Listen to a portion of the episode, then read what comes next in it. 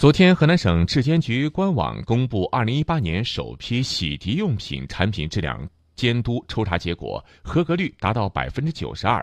河南正开日化用品有限公司生产的一批次洗衣总管洗衣粉和河南好老婆商贸有限公司生产的一批次好老婆洗衣粉不符合标准要求。